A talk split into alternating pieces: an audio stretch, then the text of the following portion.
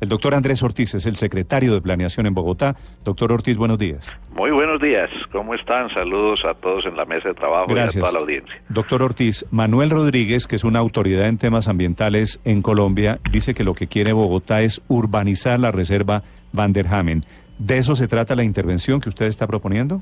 No, nada más lejano a la realidad, porque lo que está proponiendo la administración del alcalde Enrique Peñalosa es, primero que todo, hacer la realidad la reserva, pero hacer realidad la reserva a través de una mejor reserva. Solo le doy unos datos. La reserva actual quedaría con 535 hectáreas públicas y la propuesta que estamos sometiendo a las autoridades ambientales tendría 1.435 hectáreas públicas, o sea, sería para todos. La restauración, que es lo más importante desde el punto de vista ecológico, la restauración ambiental, las zonas que serían de bosques y humedales. Actualmente tiene 634 hectáreas y en la propuesta que radicamos ayer ante las autoridades pasa a 1.104 hectáreas de restauración ambiental. Entonces, es una reserva más grande en todo, que prevé un eh, desarrollo ordenado, que refuerza la conectividad. Y en esto del tema ambiental y la conectividad quiero hacer énfasis en otra cosa. La reserva actual es una reserva productora, que es esa categoría que le pusieron para poder tener zonas privadas de producción sostenible, de equipamientos, etcétera, y nosotros también le estamos solicitando a la autoridad que la recategorice a reserva protectora, que es el nivel más alto de reserva que existe en el tema ambiental. Entonces es una reserva más grande, una reserva pública, una reserva eh, protectora y adicionalmente una reserva que le saldría gratis a la ciudad porque sería puesta la tierra y los recursos para la restauración ambiental por cuenta de los propietarios de la tierra. Sí, doctor Ortiz, en esa reserva nueva, como la proponen ustedes a la CAR, ¿habría posibilidades de construir edificios? Al interior de la reserva que estamos proponiendo, al interior de las 1.710 hectáreas, eh, que crece pues de 1.396, al interior no se podría construir nada, no se podían construir ni vivienda, ni oficinas, ni comercio, ni industria, nada. Lo único que podría haber al interior es, como le decía, 1.104 hectáreas de bosques y humedales de restauración y el resto de parques lineales, el resto de parques con canchas, porque también nos interesa el tema social. Hoy en el norte hay cantidades de gente que van a jugar fútbol todos los fines de semana y preferimos que esa tierra sea para parques a que sea para producción sostenible. ¿Y por qué el nivel de desinformación de don Manuel Rodríguez que dice que quieren urbanizar eso? Pues yo creo, la verdad, con eh, todo respeto, que el doctor Manuel no conoce en detalle la propuesta que radicamos ayer. Yo creo que lo bueno de la propuesta que radicamos ayer, que tiene unos estudios que desarrollamos durante 18 meses, son más de 1.200 páginas, es que muestran cómo nuestra reserva es mejor en todos los objetivos ambientales de conectividad, de manejo de especies, de conservación, y que ya el debate, yo creo que a partir de ayer se vuelve absolutamente técnico, deja de ser político. Yo invito al doctor Manuel a que eh, estudie la propuesta con detenimiento, como con seguridad lo harán las autoridades, y mire cómo todos los estudios muestran que estamos presentando una mejor propuesta, que se puede hacer realidad esta gran idea de los ambientalistas. No podemos desconocer que esta es una gran idea que tuvieron los ambientalistas hace 20 años, pero de la cual no se ha ejecutado ni siquiera el 1% y lo que tenemos es que concretarla y volverla realidad y que no sea a costo de los bogotanos, sino a costa de los dueños de la tierra. ¿Es cierto que ustedes le presentaron la propuesta de la Reserva Van der Hamen a Camacol? No, para nada, para nada. Me, me, da la oportunidad de decir lo siguiente. En esa zona del norte de Bogotá, todo el norte tiene alrededor de 3.800 Camacol, Camacol, doctor Ortiz, perdóneme, es el gremio de los constructores en Bogotá. Entonces se inventaron, no sé, no sé si usted tenga alguna fuente, la teoría que ha estado circulando en redes sociales de que hubo una presentación a Camacol, inclusive movida por eh, María Mercedes Maldonado, que fue trabajo con el gobierno Petro, y que la reserva ampliada fue lo que le presentaron a Camacol, como si allí estuviera viendo un proyecto secreto, un proyecto de construcción de urbanización. Sí, digamos ahí hay varias cosas. Con seguridad Camacol asistió a audiencias porque nosotros hicimos más de ocho audiencias públicas. O sea, lo que estamos presentando lo conoce muchísima gente, porque hicimos audiencias en la comunidad de Chorrillos, en las universidades del norte, o sea, lo que estamos presentando ya es el documento técnico, pero lo conoce mucha gente, cómo fue evolucionando. Pero allá hay más de 1.425 propietarios en toda esa zona, o sea, es mucha gente. Mm. Pero le quiero hacer énfasis en un punto. La propuesta que se está haciendo no para la reserva, sino para el resto de lo que está en el norte, que eso ya será en el POT, pero para el costo de todo, se basa en la ley en una cosa que se llama reparto equitativo de cargas y beneficios, igual a lo que hicimos en Lagos de Torca, es decir, que todos los propietarios de la tierra, todos los 1.425, reciben lo mismo y aportan lo mismo, los mismos beneficios y las mismas cargas. ¿1.425 qué? Propietarios que existen hoy en día en toda esa zona.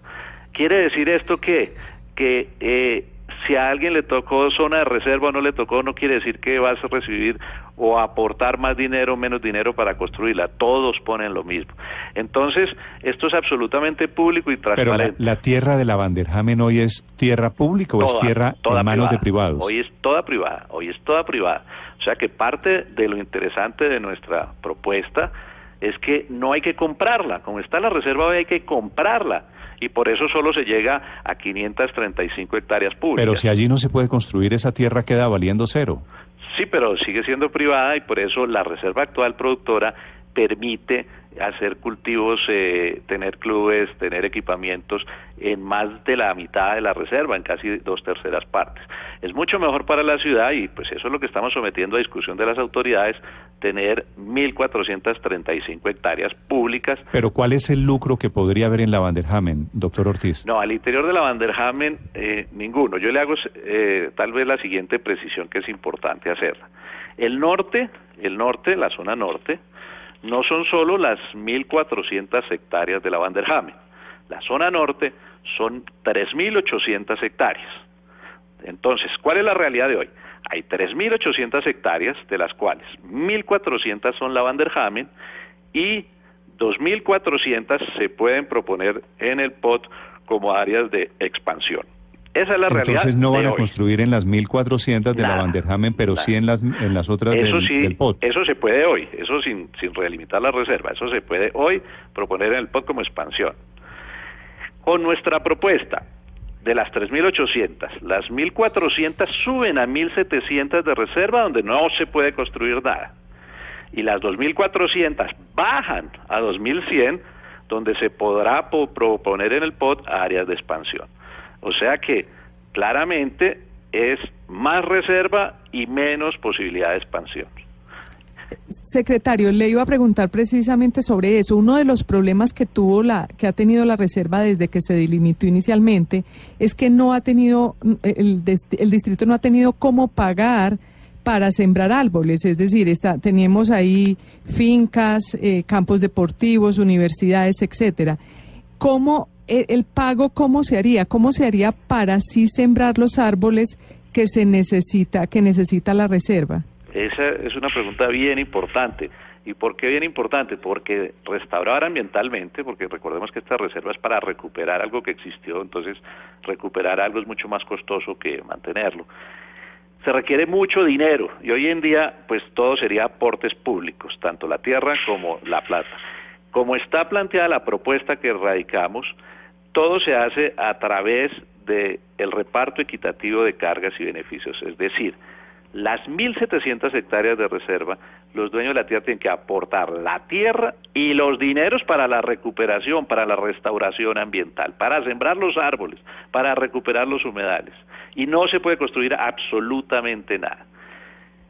¿Dónde están los beneficios cuando se saque el decreto ya en el POD? Que eso es otra fase posterior que en la, ya no en 2.400 hectáreas se puede proponer expansión, como lo decía ahora, sino solo en 2.100, para tener la posibilidad de que a futuro en Bogotá haya eh, crecimiento en el norte, que se requiere pensar en cómo crece de una manera planeada y ordenada la ciudad, tendrán que haber hecho todos los aportes antes, con anterioridad, para tener una reserva pública, para tener las 1.700 hectáreas y todo el proceso de arborización. Doctor Ortiz, ¿por qué, ¿por qué en el render de la alcaldía, en el diseño de planos virtual, aparecen edificios?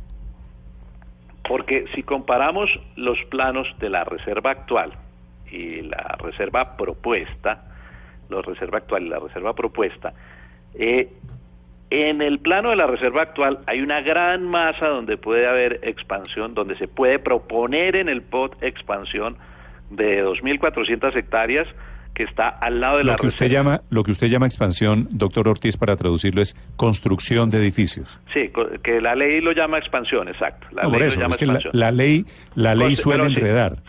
como no, estamos hablando en una audiencia del Congreso, a los oyentes hay que decirle, expansión quiere decir construcción de edificios. Sí, señor. Por fuera de la reserva, por fuera de la reserva. En la reserva no puede construir nada, ni en la actual ni en la que estamos proponiendo. Bueno, en la actual sí. Por ejemplo, la actual tiene un área muy grande que sigue siendo privada de que se llama de preservación del paisaje, donde se puede hacer eh, conjuntos como San Simón o San Sebastián con 10 viviendas por hectárea en la que nosotros estamos proponiendo las 1.700 no puede construir nada, absolutamente nada. En la actual, quedan, eh, para ser bien preciso, la posibilidad de hacer construcción de edificios en 2.400 hectáreas que son distintas a la reserva a través de proponer eso en el POT, en el Plan de Ordenamiento Territorial, sin tocar o sea, La, la trampa, no la trampa porque suena ofensivo, pero el, el asunto es lo que es vía POT y lo que es vía reserva. Pero es exacto para los dos casos. Ahí no hay ninguna diferencia en ninguno de los dos casos. Eso es lo que quiero que quede preciso. En la, en la actualidad, eh, lo repito un poquito para ser claro, en la actualidad esa zona del norte tiene 3.800 hectáreas, 1.400 de reserva y, 1.400, y 2.400 donde se puede proponer construcción de edificios. En la actualidad, sin cambiar nada. La que nosotros estamos proponiendo es aumentar la reserva a 1.700 hectáreas y que se pueda proponer a futuro construcción de edificios no en 2.400, sino en 2.100, o sea, poder proponer urbanizar a futuro menos de lo que se puede proponer hoy si la reserva se deja tal cual. ¿Por qué? Porque nuestra reserva que estamos proponiendo es más grande para que haya pues total claridad de que no es que haya eh, es una especie de, de redistribución entre lo verde y los edificios. Exacto pero pero de alguna manera hoy hoy no se puede construir ahí o sí de alguna manera hoy no se puede construir en 1.400 hectáreas, es cierto, aunque se puede construir más de lo que nosotros proponemos, y nosotros proponemos que no se pueda construir en 1.700 hectáreas. Es decir, queda descartada la posibilidad de que en esas 1.700 hectáreas se vaya eventualmente a construirse un conjunto de edificios. Totalmente prohibido. Pero queda establecida la posibilidad de que en las otras 2.000 hectáreas sí haya edificios y sí hay, es decir, le van a dedicar eso a hacer hacer la selva de cemento que temen los ambientalistas. Precisamente lo que nosotros no queremos es que sea una selva de cemento.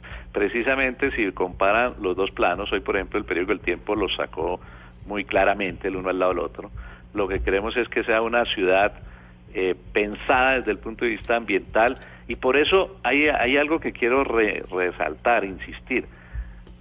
Tan buenos son los valores de los servicios ecosistémicos de la propuesta que presentamos ayer, que estamos pidiendo que la reserva pase de protectora, de productora, que es lo que es hoy, 1.400 hectáreas de reserva productora, que es una menor categoría, a 1.700 hectáreas de una reserva protectora, que es la categoría máxima, que es una categoría donde el plan de manejo ambiental es mucho más exigente en cuanto al tema de vegetación, mm. de pasos de fauna, etcétera. Entonces, por eso yo los invito a todos los expertos y a todos los que quieran eh, profundizar a revisar este estudio y a revisar por qué desde el punto de vista ambiental es mucho mejor conectada nuestra reserva, desde el punto de vista social y desde el punto de vista de que es pública y que sale gratis. Doctor Ortiz, hay quejas de los ambientalistas. Como usted eh, pues entenderá, no es un tema fácil, pero dicen que ustedes no socializaron lo suficiente, que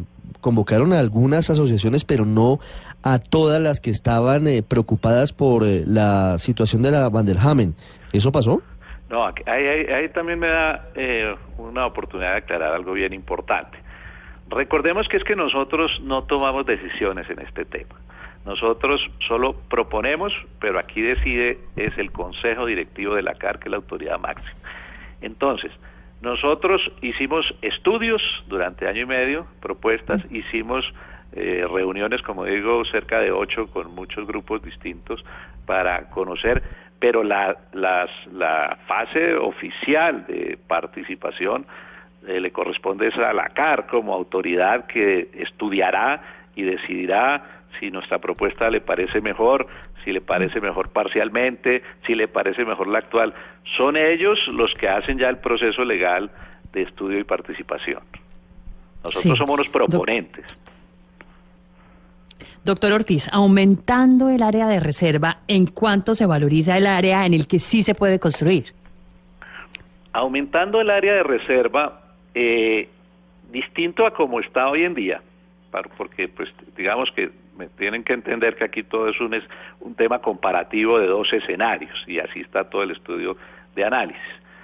Si como está hoy en día se propone en el POT expansión de las 2.400 hectáreas, que no tienen que ver con la reserva actual, eso haría que esas hectáreas valgan más necesariamente que las 2.100 más pequeñas que propondríamos nosotros o que podríamos proponer en el POT de desarrollo. ¿Por qué valían más? Por dos razones. Primero, porque hoy se pueden 2.400 y no 2.100, son más.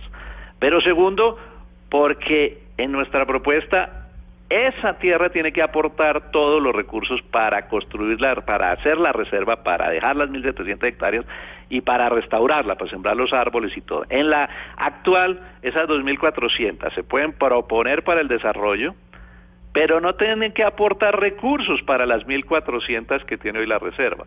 O sea que definitivamente con nuestra propuesta los, es, eh, el área de expansión distinta a la reserva vale menos que lo que vale con la situación ¿Usted cree? Sí, con seguridad creo en eso. Doctor Ortiz, ¿usted no tenía usted no tenía una tierra por allá? No, qué bueno que me da la oportunidad ese tema porque yo creo que en el pasado, hace dos años, con algún eh, detalle que genera una mala interpretación, hablaban de tierra, hablaban de tierra. No, yo tengo eh, de hace 26 años una casa en un conjunto de 32 casas, eh, que primero quiero hacer varias claridades. Presenté oportunamente hace dos años el impedimento y no fue aceptado porque claramente me dijeron que aquí se están tomando, haciendo propuestas de carácter general y decisiones que ni siquiera toma la administración sino la CAR. Segundo, me recusaron, presenté mi recusación y fue archivada porque no encontraron mérito para recusarme. Mm por la misma razón. Pero tercero, un punto adicional que, que no sobra resaltar. El conjunto donde está eh, las 32 casas y una de la casa que yo tengo hace 26 años, está dentro de la reserva actual y sigue dentro de la reserva propuesta. Ese sitio específico no le cambian nada las condiciones, está en reserva y sigue en reserva. Pero es decir, ¿y cómo hace para estar en reserva si en teoría en la reserva no puede haber construcciones? Porque las, esa es otra ventaja de nuestra propuesta. Esa es una ventaja de haber construido hace 20 y pico de años. En el caso nuestro, esas construcciones en el tiempo tendrán que ir desapareciendo y en el caso actual hay permanencia, hay permanencia. Entonces, por eso digo que la reserva... Pero es decir, un proyecto, entre paréntesis esto, doctor Ortiz, ¿un proyecto de vivienda como el que usted vive es ilegal? ¿O sería ilegal hoy? No, no sería ilegal, pero sí tiene que entrar en un proceso de transición a volverse eh, reserva. En la nueva propuesta, en la otra, si ustedes miran la reserva actual, hay varios eh, proyectos de vivienda o de equipamientos o de colegios o universidades que entran en una categoría de preexistencia y que pueden permanecer. Preexistencia porque son proyectos que existen desde antes. ¿Y ese lote, de ese lote de qué tamaño es? Ese lote es una casa, como le digo, en un conjunto de 32 casas que, que tiene lotes individuales y es un lote de 2.000 metros cada casa. Pero ahí no se puede hacer nada, es decir, usted no tiene, ese es su, jardín. Yo no puedo construirla para hacer un edificio, yo no puedo crecerla, yo no puedo hacer nada, nada, nada. Pero, pero doctor Ortiz, su, caso, su caso que es una coincidencia, yo entiendo que hace 26 años usted no podía imaginarse dónde iba a terminar profesionalmente, eso me parece claro, pero su caso sí permite eh, preguntar por qué hay gente que vive como usted dentro de la reserva Van der Hamen. Porque eh, como lo cataloga la reserva, el plan, el plan de manejo actual, la reserva actual, eh, son preexistencias. Entonces, una cosa son las cosas que existen antes de que se declarara la reserva, que fue en este siglo, no cosas que vienen del siglo pasado es más, el conjunto de vivienda donde está esta casa se inició hace 50 años, en el año 66. Eh, y otra cosa es que existan cosas que se hicieron después de declarar la reserva. Mm. Eso hace la gran diferencia. Doctor Ortiz, ¿habrá avenidas, habrá vías grandes atravesando la Vanderhamen? Bueno, esa es una pregunta que también es bien importante. Nosotros, eh, la alcaldía del doctor Peñalosa, sí somos convencidos de que es necesario también pensar en la conexión y en la funcionalidad de la Bogotá Sabana. Bogotá hoy en día tiene 8 millones de habitantes, en la Sabana ya estamos llegando al millón y medio de habitantes.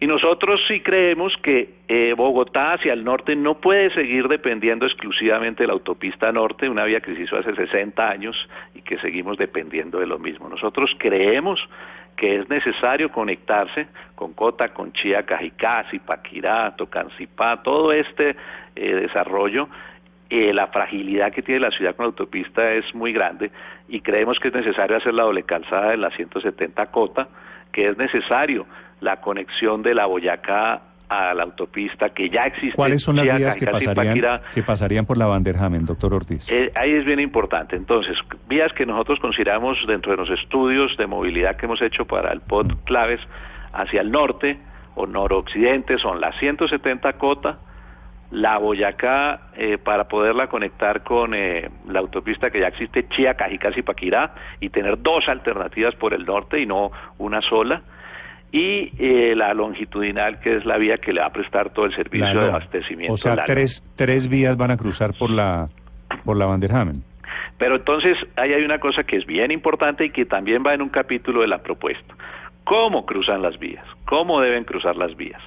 Y eso está desarrollado técnicamente, está inventado en grandes reservas del mundo, en Estados Unidos, en Europa, cómo se puede cruzar una reserva y es a través de vías que prevén pasos de fauna eh, por encima, pasos de fauna subterránea de la que pasa por el agua, entonces hay pasos por debajo de las vías, pasos por encima de las vías, hay diseños de la vegetación eh, de los árboles que van subiendo de manera gradual para que las aves puedan perchar y pasar de un lado a otro. O sea, la propuesta incluye todos esos cruces eh, de las vías con los pasos de fauna, el respeto de los humedales, los quebrados, todo un capítulo de la propuesta que presentamos, porque sí somos unos convencidos que las reservas eh, se pueden armonizar con esta articulación que requiere Bogotá con la sabana, con Cota, con Claro, pero si hay, si hay vías, si hay vías, doctor Ortiz, debe haber paraderos. No, absolutamente prohibido. O sea, la gente pasa derecho. En el pedazo de la reserva no se puede construir nada, solo la vía con sus pasos de fauna superiores, inferiores, pero no se puede construir. ¿Y si yo quiero bajarme, y si yo quiero bajarme al parque? Hay solo zonas de emergencia y los paraderos, los parqueaderos que puede haber para lo que usted plantea en el parque estarán en las zonas que no son de restauración. Recordemos una cosa que es importante la restauración ambiental, que es la zona que es eh, de alto valor ecológico después de restaurada, que nosotros proponemos que pase de 634 hectáreas a 1100, esa zona no puede tener parqueaderos para, para parar a recrearse, sino las demás zonas que en nuestro caso sí van a ser públicas y que sí pueden tener canchas y, zonas de juego y tal, tendrán seguramente eh, y deberán tener parqueaderos y de esas se podrá recorrer las zonas que no son de restauración ambiental y se podrá pasar a de restauración ambiental si se quiere recorrer. Pero eh, la propuesta que presentamos ayer, como le digo, tiene un diseño muy serio y detallado de cómo cruzar las vías para que Bogotá no dependa solo de la autopista norte, pero para que la reserva garantice su funcionalidad ecosistémica y funcional. Eh, secretario, una última pregunta. Tal vez el punto de mayor discordia con los ambientalistas, en particular con el doctor Manuel Rodríguez, es que para ellos existía la reserva como un gran bloque verde que conectaba los cerros con el río Bogotá y era un ecosistema. La propuesta de ustedes es hacer unas especies de franjas y de sitios amplios verdes que incluye también edificios. ¿Esto en qué medida, qué respuesta le da a los ambientalistas de si esto corta todo el ecosistema o qué impacto tiene sobre, sobre el medio ambiente? Eh, eso me, me, me parece una pregunta bien importante y por eso es que nosotros tenemos la, la ilusión de que a partir de ayer el debate se vuelva técnico. ¿Y por qué? Porque en el estudio que radicamos, por eso nos gastamos 18 meses haciendo el estudio, está todo el detalle comparativo de los dos escenarios. Desde el escenario de las 1.400 hectáreas de la reserva con el diseño actual y el escenario de las 1.700 hectáreas de la reserva con el diseño propuesto, donde se ven todas las cifras de acuerdo a toda la metodología ambiental conocida por los expertos de conectividad, de eh, protección a la fauna y a la flora, de posibilidad y respeto de todos los eh, flujos de agua, de antiguas quebradas, de canales, de conectividad a nivel regional, también eh, en, en, eso es mejor. Por ejemplo, la propuesta permite en uno de esos corredores que la conectividad no sea solo Cerros Orientales Río Bogotá, sino que también haya Cerros Orientales Cerro del Manjuy, en Cota. Conectividad muy importante porque dentro de los estudios más amplios de región permitiría la conexión de especies y fauna de los dos páramos que rodean a Bogotá, el páramo del Sumapaz y el páramo de Guerrero en el norte. Entonces, a, a su pregunta, el estudio hace una comparación en lo ambiental de más de 500 páginas de todas las categorías y toda la evaluación entre los dos escenarios. Y precisamente eso es lo que queremos que técnicamente estudien las autoridades y nos digan pues si nuestra propuesta es mejor o no. Mm. Eh, entre otras, eh, quisiera hacer otra precisión para tranquilidad de la, de la sí. audiencia. Eh, la resolución nacional 264 que sacó el Ministerio del Medio Ambiente, que permite esta realinderación de reservas a nivel nacional, tiene en el, en el anexo técnico del numeral 332 una precisión, dos precisiones muy importantes. La primera es que no se puede realinderar ninguna reserva si no se mantiene o aumenta el área que tiene. Y la segunda, que va a la pregunta que me acaban de hacer, que no se puede aceptar una realinderación si no se mantiene o mejora la integridad ecológica y funcional. O sea, si no es más grande y ambientalmente no es mejor, no se puede aprobar. Lo dice claramente el Ministerio.